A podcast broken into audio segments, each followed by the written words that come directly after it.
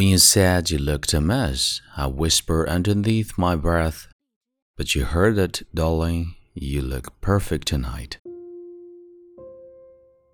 嗨，亲爱的朋友，你好，欢迎收听英语美文朗读，我是你的朋友孟非 Phoenix。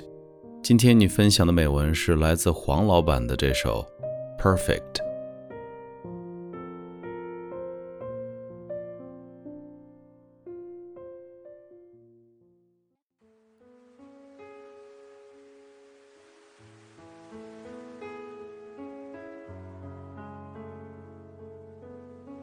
I found love for me, darling. Just dive right in and follow my lead. Well, I found a girl, beautiful and sweet. Oh, I never knew you were someone waiting for me. Cause we were just kids when we fell in love, not knowing what it was. I will not give you up this time, but darling, just kiss me slow. Your heart is all I own and your eyes you're holding mine. Baby, I'm dancing in the dark with you between my arms. Barefoot on the grass, listening to our favorite song. When you said you looked a mess, I whispered underneath my breath. But you heard it, darling. You look perfect tonight. Well, I found a woman stronger than anyone I know.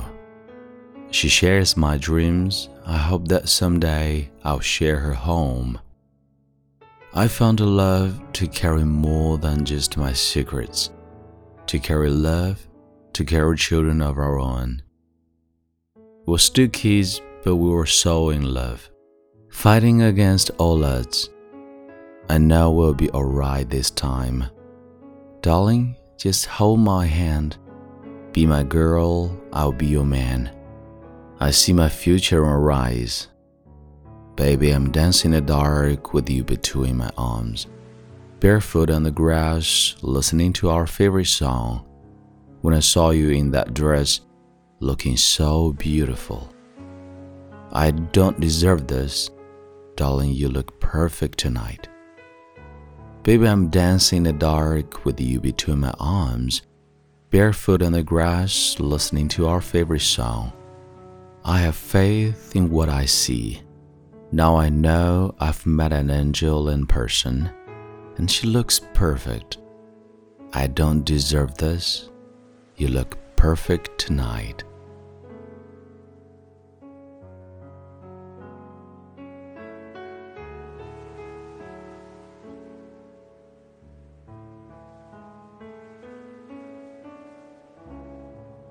你现在收听到的是英语美文朗读。